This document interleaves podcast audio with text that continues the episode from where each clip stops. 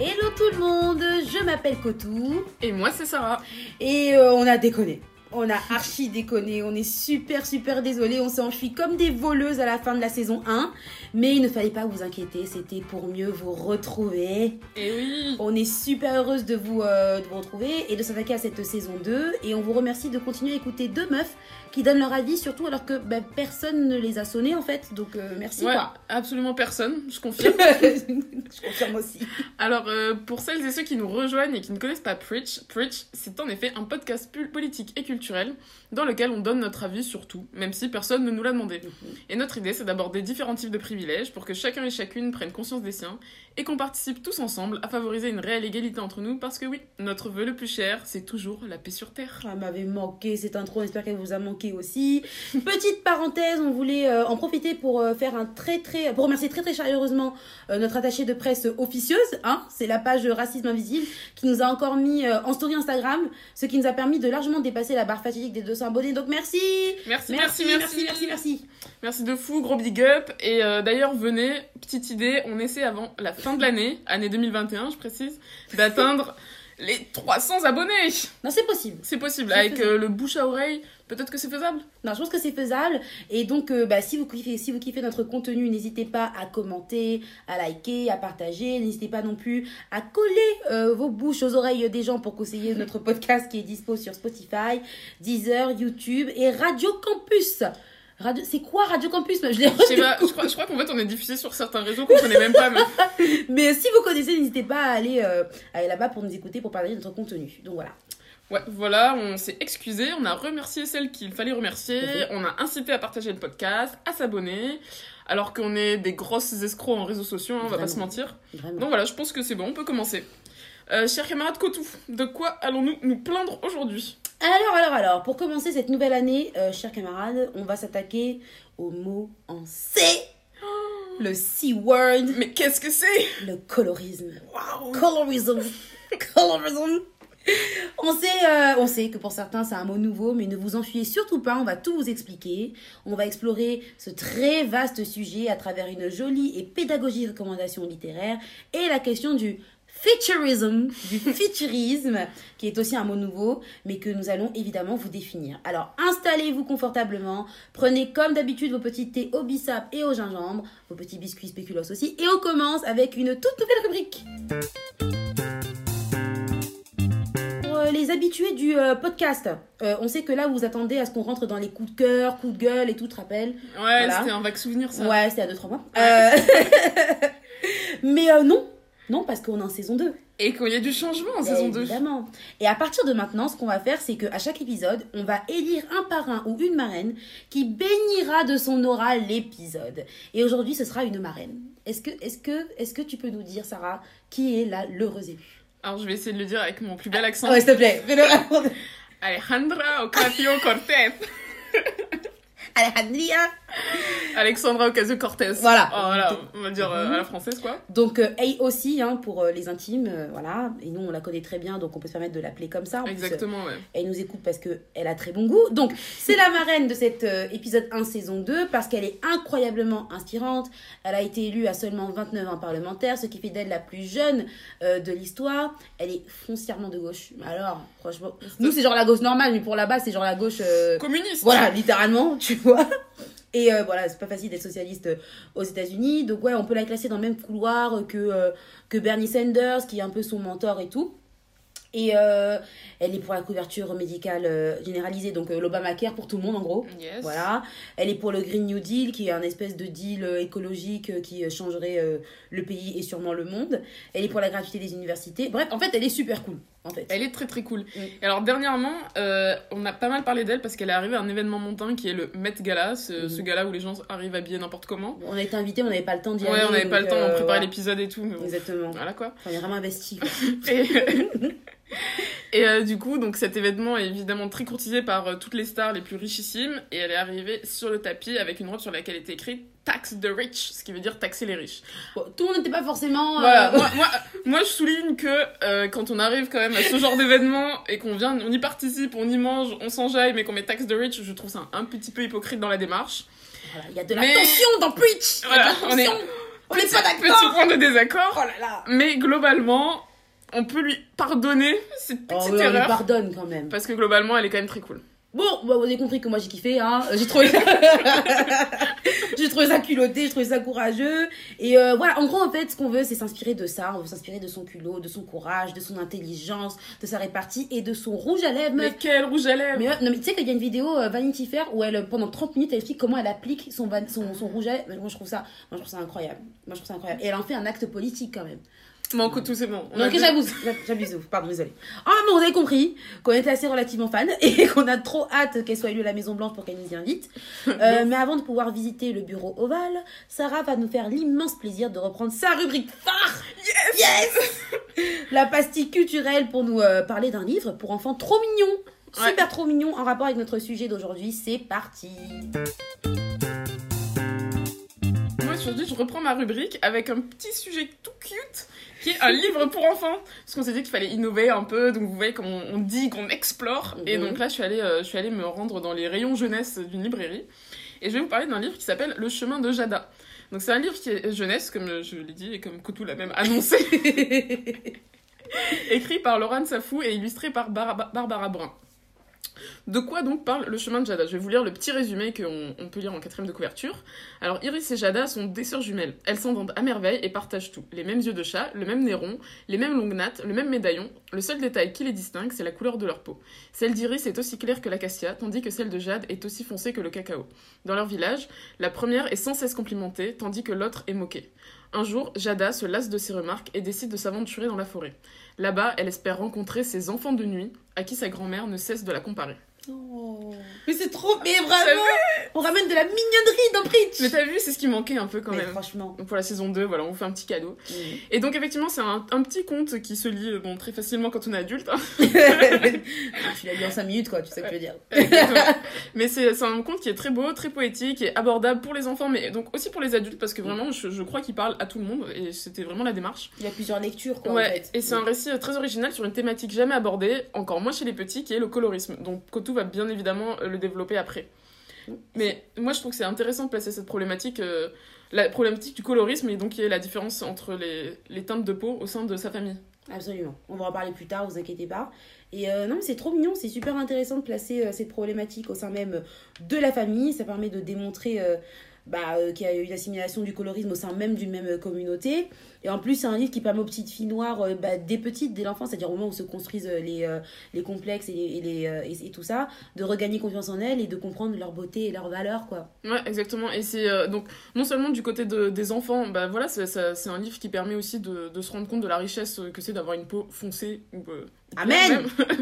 Et c'est aussi un livre qui, qui d'ailleurs va inciter les adultes à se sensibil- sensibiliser pardon, quant au tort que peuvent causer certaines paroles. Et donc euh, quand on compare sans cesse euh, bah, sa couleur de peau à des éléments qui sont plutôt péjoratifs ou à d'autres personnes, etc., c'est pas toujours, toujours euh, très positif le résultat.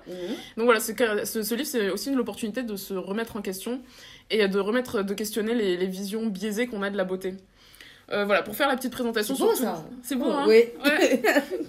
pour la présentation de Laurent Safou, qui est euh, l'autrice du livre. Euh, c'est une écrivaine française, afroféministe et blogueuse. Euh, D'ailleurs, elle se définit elle-même comme afropéenne. Elle avait créé un blog qui s'appelait euh, Mrs. Roots pour il y a quelques années, et c'est un blog qui permet de pallier, selon elle, au, manque de représentativité de la population africaine et afrodescendante dans la littérature, la société française, les médias, les news. Donc c'est un truc qui est hyper intéressant avec plein de plein d'outils pédagogiques d'ailleurs d'ailleurs hyper riches. Et d'ailleurs Laura Safou elle fait une apparition dans mon film préféré de tous les temps qui est Ouvrir la voie. Je vous invite à Ah écouter euh, la saison 1. Bah oui, Oh, mais trop cool. oui, elle, fait partie des personnes qui sont interviewées. Elle a tout pour elle. hein. Elle a tout pour elle. Ah Elle est parfaite. Donc voilà, je vous invite évidemment à revoir le film. Hein. Ça se fait jamais trop de pas mal. Et Laurence Safou, elle avait déjà eu d'ailleurs un gros succès avec un, un premier livre, enfin, non, c'est pas son premier livre, mais son livre précédent qui s'appelle Comme un million de papillons noirs. Euh, Encore une fois, c'est un livre jeunesse qui traite de la place des cheveux crépus dans la société qui incite pourtant à les lisser. Donc voilà, sur une petite fille qui a une jeune afro et on se moque d'elle, euh, alors qu'on devrait pas. Donc je vous invite à lire Le chemin Merci de Jada. Laura, merci Euh, pour ton taf. Ouais, merci. plaisir. Et donc le livre est publié aux éditions Cambou. Cambou Caris, pardon. C'est mignon. Voilà. Ok. Euh, Bah, merci beaucoup, meuf. Eh ben de rien. C'était sympa hein, comme petite Mais intro. c'est trop mignon. Bon, maintenant je laisse la parole à, à ma camarade Kotu, Kotu Queen. d'habitude, pour définir euh, un terme, je me suis jetée sur notre cher dictionnaire Larousse, mais il m'a dit, parce qu'on discute assez bien tous les deux, on a une bonne relation et tout, ouais. que le colorisme, bah, il connaissait pas, tu vois. Par contre, il m'a dit qu'il savait ce qu'était un coloriste. Ce serait euh, un ou une peintre douée dans le mélange de couleurs. Bon.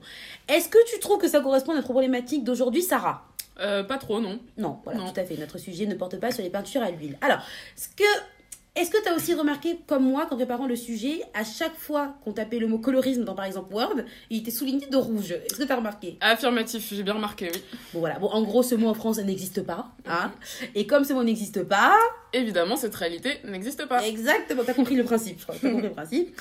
Euh, mais rien d'anormal, surtout quand on aborde la question raciale chez nous en France. Alors pourtant, la réalité du colorisme est séculaire, comme dans tous les espaces concernés par la suprématie blanche, et donc par l'histoire de la traite négrière et de la colonisation.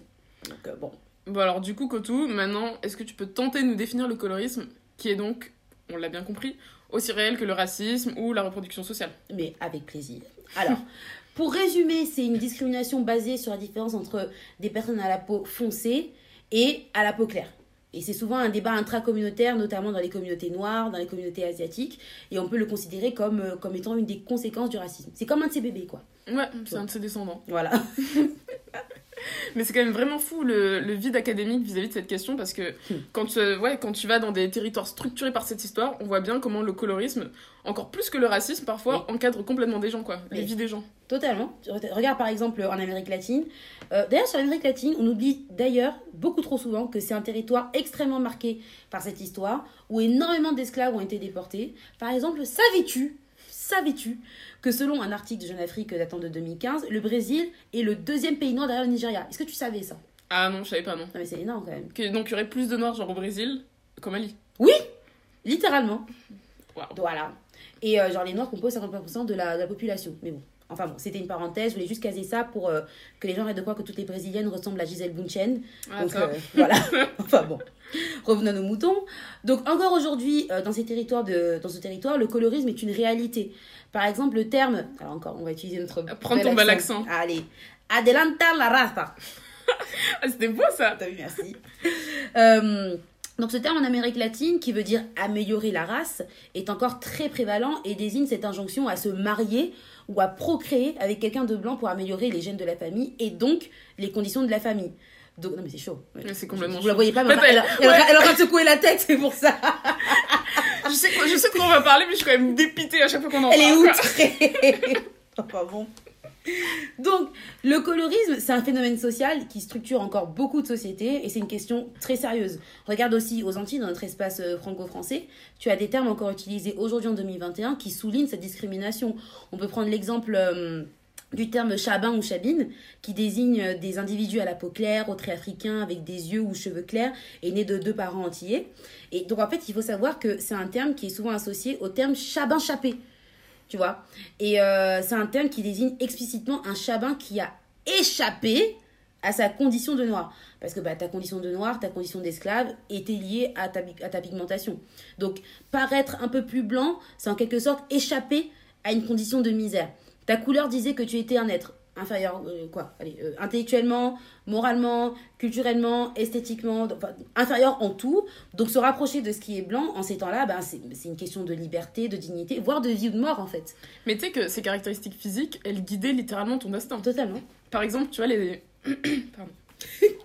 Bois de l'eau, bois de l'eau, Je- me suis un peu étouffée, on là. attend.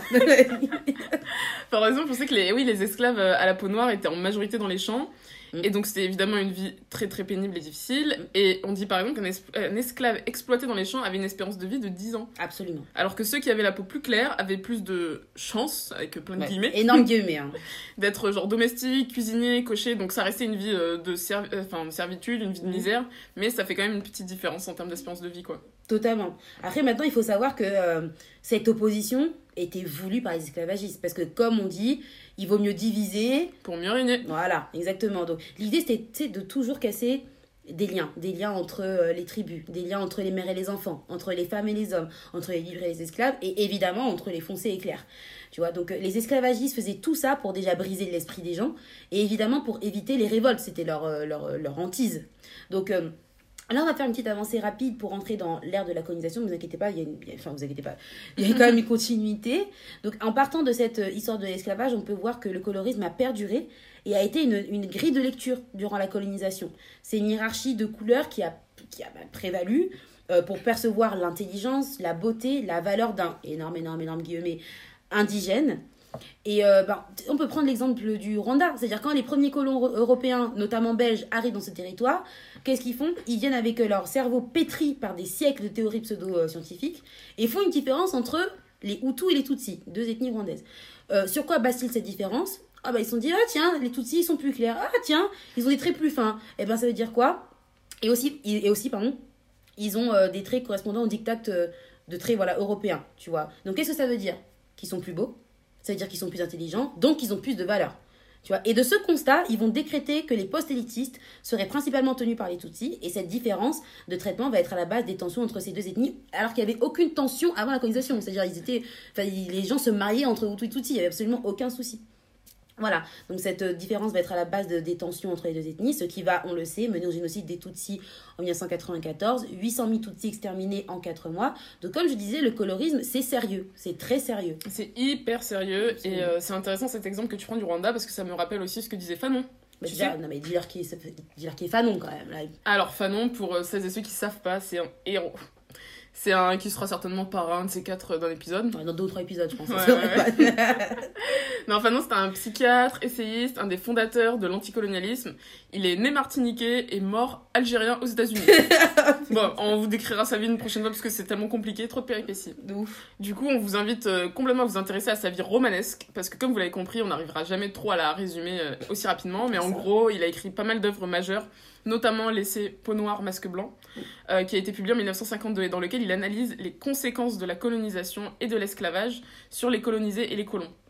Et en gros, lui, il dit que ces traumas ont créé des névroses chez les populations violentées et que ça a été des conséquences encore euh, très très vives aujourd'hui, notamment des tensions intracommunautaires entre les noirs euh, clairs à la peau claire et les noirs à la peau foncée. Ouais, par exemple, absolument.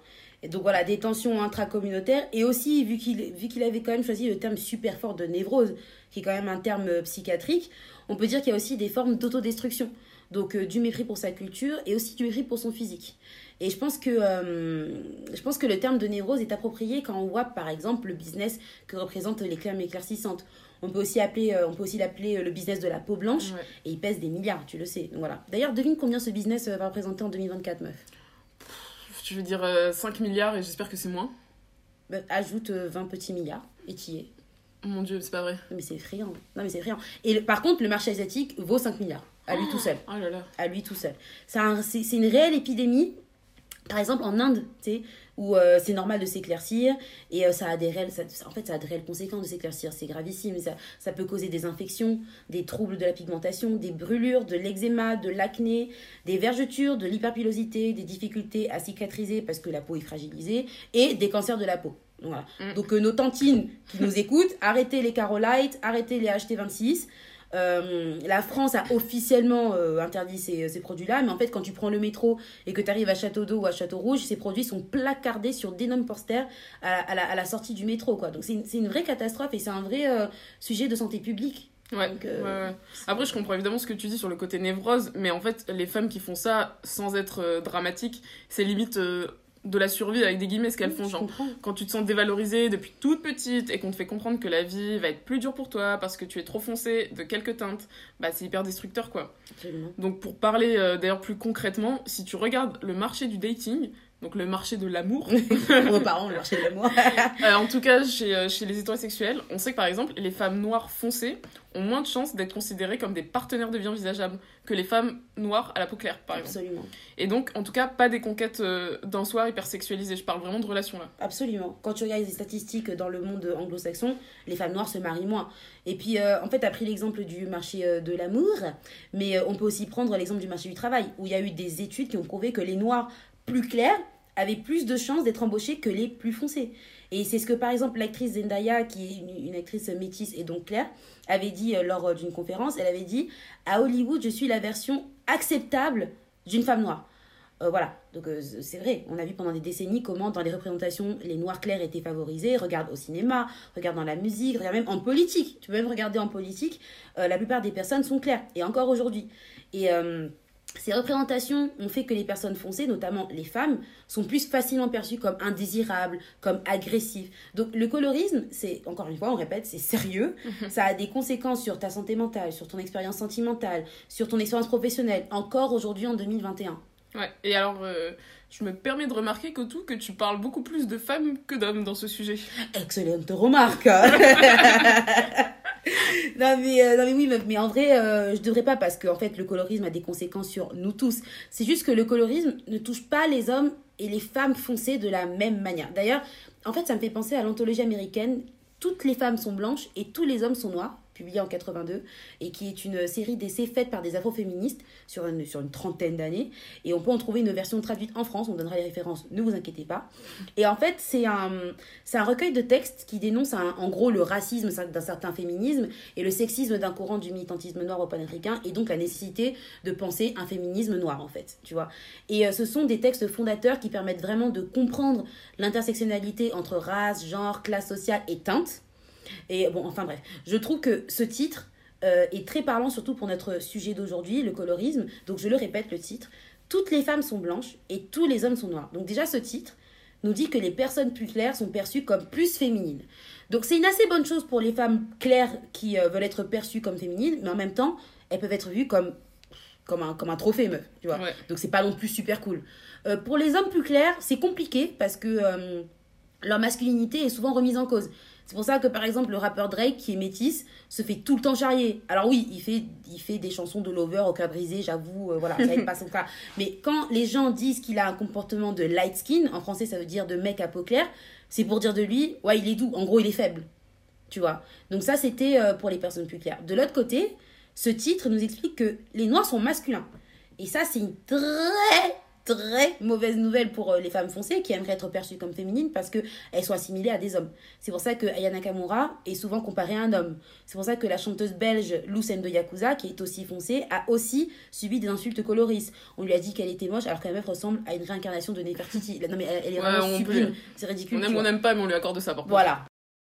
En gros, t'es foncé, donc t'es un homme, donc t'es pas désirable. Alors que les hommes noirs foncés, qui veulent être perçus comme virils, si t'as compris la logique, c'est une bonne nouvelle. Une assez une assez bonne nouvelle parce que le revers de ça c'est que ben ils sont perçus comme hyper masculins donc euh, plus menaçants pour la société. Donc tu vois en fait on s'en sort pas on s'en sort jamais avec ces conneries. Donc tout ça pour dire que le colorisme c'est de la merde. Voilà. C'est juste archi nul. Il faut l'éradiquer. On a tous un travail de déconstruction euh, à faire. Même nous on est euh, de métis, moi je suis noire, on a un énorme travail de déconstruction, on est tous euh, concernés par ça. Et voilà, il faut qu'on faut qu'on réaffirme notre valeur, notre beauté, parce qu'on est magnifique. Voilà. Amen Preach Voilà, Révolution Ouais, calme-toi. Ok, d'accord, pardon. Je pense qu'on a dû vous rendre sourd d'ailleurs avec. Euh, ouais, désolé. On a essayé d'éloigner le micro, mais n'hésitez pas à baisser le son. Voilà, désolé. mais voyez, on est perdu quoi. Quand, euh, quand on entend tout ça, on se dit, mais. non, mais c'est terrible. Donc, ouais. C'est terrible. Enfin bon. Bon, on va rester dans la bonne humeur. et dans le même sujet, et euh, Sarah va nous permettre d'approfondir ce sujet très vaste, très complexe, avec un terme nouveau, le futurisme, qui désigne une réalité qui n'est pas nouvelle du tout. Et c'est parti. Ouais, alors le futurisme, qu'est-ce que c'est? Ouais, alors je vous disais. bah, c'est le petit cousin du colorisme, qui est lui-même l'enfant du racisme. oh, c'est qu'une histoire de descendance. Tout à fait, ouais. Et euh, bah, comme les, les, mots qui finissent en isme. Donc c'est un mot qui n'existe pas en français. Euh, et même en anglais, c'est hyper chaud de trouver de la documentation dessus. Euh... Ouais, totalement. Non, pas Non, mais oui, non, mais ça me. Mais j'entends que tout soupirer, non, qui pareil, affligé. Donc, qu'est-ce on est outré aujourd'hui. On est complètement outré, ouais. Donc, qu'est-ce que c'est euh, le futurisme? Donc, futurisme découle du mot feature. Et en français, ça se traduit par les traits du visage. Donc, le futurisme, c'est une discrimination. C'est quand certains types de traits sont valorisés par rapport à d'autres traits. Euh, une discrimination qui va se concentrer donc sur des formes de visage très précises comme la bouche, les yeux ou le nez par exemple. Comme d'habitude, ce sont les traits européens ou caucasiens qui sont valorisés et recherchés. hein, mais ça, on- presque on vous apprend rien. Mm. Évidemment, c'est une forme de discrimination qui s'adresse très très directement aux personnes noires qui ont les lèvres plus charnues ou des nez plus larges, ou bien aux personnes asiatiques, avec euh, les personnes qui ont les yeux en amande, euh, bah aussi les traits indiens, enfin bref, quantité d'individus qui sont stigmatisés euh, dans leur quotidien et le sont encore une fois un peu plus via leurs traits. Bon, en gros, le futurisme implique que dans nos sociétés, les personnes aux traits européens sont systématiquement plus belles que toutes les autres. Donc, euh, tout ce qui est euh, Afrique-Asie, c'est dead pour vous. C'est dead pour dead, nous. comme Dead. dirait Sibeth Ndiaye. Voilà, big up. Non, pas de big up, pas de big up. Non, on retire le big up. Franchement. Non, mais encore une fois, c'est une histoire de représentation sur des siècles d'histoire violente, d'esclavage, de colonisation, euh, des individus, en fait, dont la beauté a tout à fait été exclue de toute considération par les Blancs, puisqu'ils étaient considérés comme à peine humaines. Donc, c'est des traits caractéristiques de certaines populations, euh, en plus d'être qui, en plus d'être dépréciés, étaient tout à fait ridiculisés et moqués de manière euh, très systémique et ancrée. Absolument. Et on peut prendre l'exemple des anciennes pubs ou des anciens, dessins de- du siècle dernier, hein, Ouais. euh, avec des personnages racisés où leurs traits sont toujours caricaturés. On pense à, à Tintin, à Tintin, Banania. au- ouais, Tintin au Congo. Congo. par exemple. Au Congo, pas tout. Pas Tintin n'était pas euh. Steven, c'est lui. Quand il va au Congo, c'est pas bon. Voilà. pas. Voilà. Euh, Banania, voilà, et c'est hallucinant de voir ça aujourd'hui. Et dans la caricature, il y a bon les noirs avec des énormes bouches, souvent rouges d'ailleurs. Big up au carnaval de Dunkerque. Non, pas de big up. On enlève le ouais, là, big c'était up. un big up, euh, big Voilà. up satirique, quoi. Exactement, au carnaval de Dunkerque, euh, voilà. Euh, les asiatiques avec des yeux plus que fins, hein, limite des traits. Ouais, Hein on trouve ça dans les dessins. Franchement. Donc euh, voilà, et c'était une stigmatisation, une représentation tout à fait normalisée. Euh, fut un temps, on peut aussi penser à la figure de la Vénus noire, la Vénus Hottentot, qui a vraiment existé. C'était euh, à la fin du 19e, je Ouais, pense. Sarji Bartman. Exactement, et euh, qui était déshumanisé euh, pour son postérieur ou bien pour euh, son visage qui était assimilé à un singe. Exactement, ouais. Donc, il y a euh, énormément, énormément d'exemples. qui était une personne noire d'Afrique du Sud et qui avait donc effectivement un, un nez un peu plus proéminent, etc. Mm. Et donc qui était euh, montré dans des. euh, Animalisé. les os humains, hein, tout simplement. Donc ça, ça dit tout, Tout quoi. simplement, toute simplicité, bien sûr. Donc aujourd'hui, en fait, on récupère tout simplement l'héritage de toutes ces aberrations passées. Et donc les personnes non blanches, aux traits caucasiens sont enfin non caucasiens pardon, sont complètement sous-représentées dans les médias justement du fait de tout ce qui se passer. Euh, donc et d'ailleurs quand ces personnes, donc des personnes noires, asiatiques, indiennes euh, apparaissent dans les médias, en fait c'est- souvent des gens qui ont déjà des traits qu'on pourrait tout à fait approcher des traits eu- européens. Donc tout ça ça tourne autour de cette idée de sculpter le visage avec des guillemets parce que ça indique, induit que l'idée que les visages sont trop épais ou trop bruts, quoi. Donc on va essayer de les sculpter pour les ramener à un modèle un peu plus européen qu'on connaît. Euh, et le modèle européen, on va considérer comme idéal parce que les traits sont fins. Gros guillemets. Gros guillemets, ouais. Donc déjà, cette, cette opposition qui en fait n'a pas de sens, quoi. Mm. Ce qui fait que d'ailleurs, il y a des personnes, mais c'est hyper grave, comme tout à l'heure, Kotou, quand tu parlais des gens qui, euh, qui utilisent des crèmes pour se faire éclaircir la peau, Mm. bah là, on a exactement la même chose qui se produit. Avec des gens qui se font refaire le nez, ça s'appelle la rhinoplastie. Absolument. Ou même, mais même l'opération qui permet de faire débrider les yeux, où on se fait opérer les, les paupières. Et ça, ça s'appelle, alors attention, le mot il fait, il fait un peu mal, Prépare-toi. la blépharoplastie. Non, mais c'est gravissime. C'est gravissime. Et en fait, pour là, c'est la chirurgie esthétique. Et on peut aussi prendre l'exemple même du maquillage, avec euh, le, la, la pratique du contouring qui a vraiment émergé en 2010 avec. euh, ben, merci les Kardashians encore. Elle, Ouais. elle les accumule, elle. Hein. Elle, ouais, Elle ouais, les accumule, ouais. hein, franchement. Mais normalement, c'est une pratique qui, sais, qui est née dans le milieu du, du, du drag queen et euh, qui a été reprise par euh, cette, euh, cette famille, la famille royale Comme des hein, États-Unis. parce qu'ils reprennent tout. Exactement, voilà. On est, on est très fan des Kardashians. Donc voilà, le contouring par exemple est une pratique de maquillage qui permet d'affiner les traits. C'est-à-dire que quand on tape par exemple contouring dans Google, la première proposition est le site Maybelline New York. Je m'aille Maybelline. Ah, on connaît tous ouais, les, les petits jingles. Donc Maybelline New York qui définit le contouring comme suit, on ouvre les guillemets. Démocratisé par les plus grandes stars, le contouring est une technique cosmétique permettant de sculpter son visage.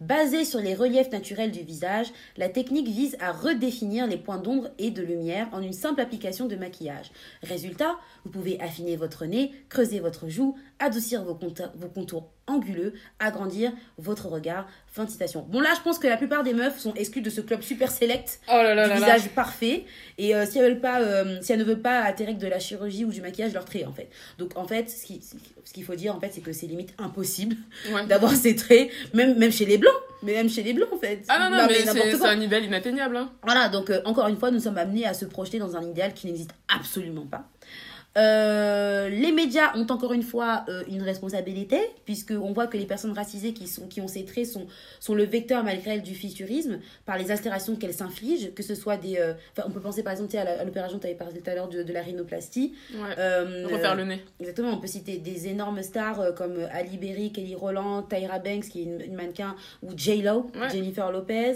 Et c'est aussi le cas chez des femmes blanches hein, qui ont refait leurs traits pour paraître plus désirables et avoir plus de, de, de, de boulot, comme Angelina Jolie, Kate Moss, Cameron Diaz, Blake Lively. Donc le futurisme, en fait, ça touche tout le monde. Donc voilà. Voilà. Désolée. Merci, au revoir.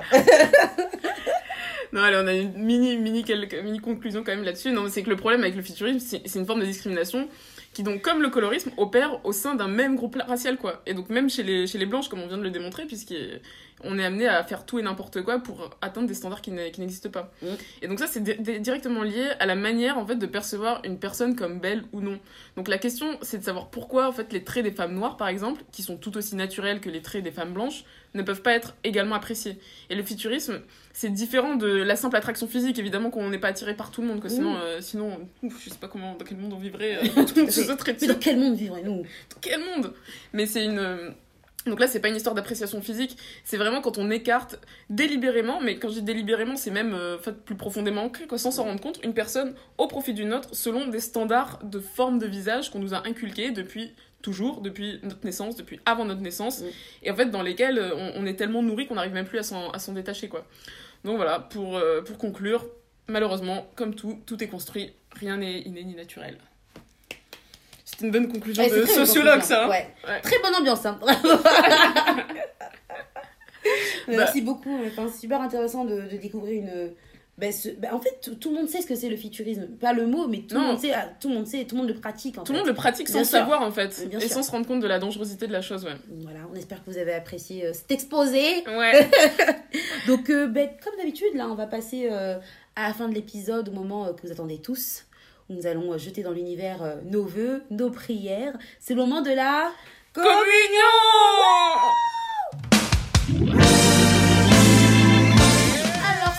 quoi ton premier vœu que tu jettes dans l'univers Et alors, bah, mon premier vœu, euh, il est assez inclusif puisque je t'inclus dedans. tu Ah, vois. merci. Ouais, c'est un truc euh, qu'on va essayer de faire ensemble et l'univers. C'est euh, alors mon premier vœu, c'est qu'on arrive à faire nos podcasts un peu plus régulièrement peut-être. ça, c'est un bon vœu. Ça, Ça, c'est un bon vœu. Un bon vœu qui nous engage, nous, en fait. C'est-à-dire, Ouais, c'est ouais, pas ouais. l'univers qui va changer ça, c'est Si, nous. moi je préfère mettre ça sur la faute de l'univers, sa responsabilité. Non, mais voilà quoi, histoire qu'on revienne pas dans deux mois. Pas deux mois. Non, pas deux mois. Hein. Pas deux semaines. Pas deux semaines, ça, on va On pas va faire, on va non, faire non. des- se faire d'illusions là-dessus. C'est vrai. Mais on va trouver, voilà. Très bon vœu, très bon vœu. Moi, mon vœu, c'est euh, que le Franklin en bas de chez moi se remette à être ouvert toute la nuit le week-end. Il faisait ça avant le confinement, ça avait changé ma vie, tu sais, quand j'ai une petite fringale, Ah une ouais. petite fringale comme ça. Euh, et euh, ben, vendredi, je descends en bas de chez moi, c'était fermé, et j'ai pleuré un peu, tu vois. T'as mangé quoi du coup? Un yaourt, un yaourt au Un de yaourt Ouais, un yaourt. Mais non, crème, de- crème dessert, pas un yaourt. J'ai pas de yaourt chez moi, Ah, c'est j'allais dire. de yaourt. Mais genre crème dessert et Ça a tout. été ton repas quoi. Ouais, c'était un peu Ça triste. m'attriste, hein. ouais, ça m'attriste beaucoup quand Ça, même. me- ça me rend encore plus triste que toi parce que ça me concerne. Donc voilà, Franprix, n'hésitez pas déjà à nous euh, financer et surtout euh, bah, euh, à remplir le en bas de chez moi. Quoi. Carrément. Merci beaucoup. Et alors moi j'ai un autre vœu qui là n'engage que moi. Euh, c'est s'il te plaît l'univers, donne-moi le temps de regarder la saison 4 de The Wire que j'ai toujours pas Ah, vu. euh, mais fais-toi du temps, meuf. Mais je vais faire du temps, ouais, je vais me faire du temps. Parce que là, c'est peut-être je vais poser des jours des RTT. Non, je rigole. Si, si mes employeurs m'entendez, je pose pas mes RTT. Mais c'est l'occasion quand même aussi de, de dire RIP à Michael K. Williams. Ouais, oh là là, eh, il nous manque lui. Franchement, l'incroyable interprète de Omar pour les fans de The Wire, ils voient très bien de qui on parle. Et euh, vraiment, c'est trop triste. Ouais, qui est décédé il y a, y a quoi, il y a deux semaines? Ouais, même pas. Oh là là, c'est. En même temps que euh, Belmondo. Ah ouais, non, c'était une dure semaine. euh, Dure journée, dure ouais, journée. dure Le même jour le même jour. Oh là là. Paix à leur âme, paix Ouais. à leur âme. Ouais. Et alors, toi, quel serait ton dernier vœu, Kotou? Moi, et je te tire aussi dans mon vœu, meuf. On va faire une révolution. On va aller devant l'Élysée. On va demander l'abolition de Ouigo. Moi, je vous le dis tout de suite. Amen. On va demander l'abolition de Ouigo. C'est un scandale. C'est-à-dire que tu mets tes, tu peux, pas- tu peux pas étendre tes pieds. Ta valise, tu la mets au-dessus de ta tête. C'est mal oxygéné. Euh, C'est-à-dire qu'il y a un moment, faut arrêter. Il n'y a pas de prise. T'imagines que moi qui fais Paris-Nice, Faut payer, 6 faut heures. payer pour avoir les prises. Mais tu te rends compte? Il y a un wagon. Non, mais c'est, non, mais c'est En gravissime. tout cas, on va faire un sujet sur Wigo tellement on est mais énervé. carrément, on va, faire un, on va faire un sujet spécial. Donc voilà. Ouais, moi comme je l'ai dit une fois à un, un employé du Wigo, c'est euh, la dictature du low cost le Wigo. voilà l'univers, écoute-nous. Des vœux très engagés et très engageants, hein, aussi. Donc euh, voilà. Les gars, on espère que. C'est fini, hein. Ouais, c'est fini, on est en train de conclure là. Ça y est. en train de conclure en douceur. On espère que vous avez kiffé le sujet. On espère que ça vous a permis euh, de vous éclairer un peu sur le sujet du colorisme aussi. Ouais, surtout Voilà. ces nouveaux mots, comme Ouais. d'habitude. Exactement. Et n'hésitez pas à me partager sur tous les réseaux sociaux, Instagram, euh, bah Instagram. Radio Campus, t'as oublié Oui, oui, pour nous écouter, ouais, vous pouvez nous écouter partout, euh, n'hésitez pas à en parler. Et euh, évidemment, vous pouvez aussi nous écrire s'il y a certains sujets que vous avez envie qu'on traite, qu'on aborde, etc. Si vous avez aimé ou pas aimé, vous pouvez nous écrire Même juste aussi. pour discuter, hein, nous on Ouais, discuter. On aime grave tchatcher avec les gens. euh. on n'est pas encore assez famous euh, pour que ça nous affecte euh, d'avoir trop de, trop Mais voilà, faites-le parce que dans un an, euh, voilà, on est sur clic et c'est terminé. ah, c'est fini, on vous calcule dis. plus. Hein. bon, bah, Prenez soin de vous, prenez soin des autres et euh, à bientôt à très vite.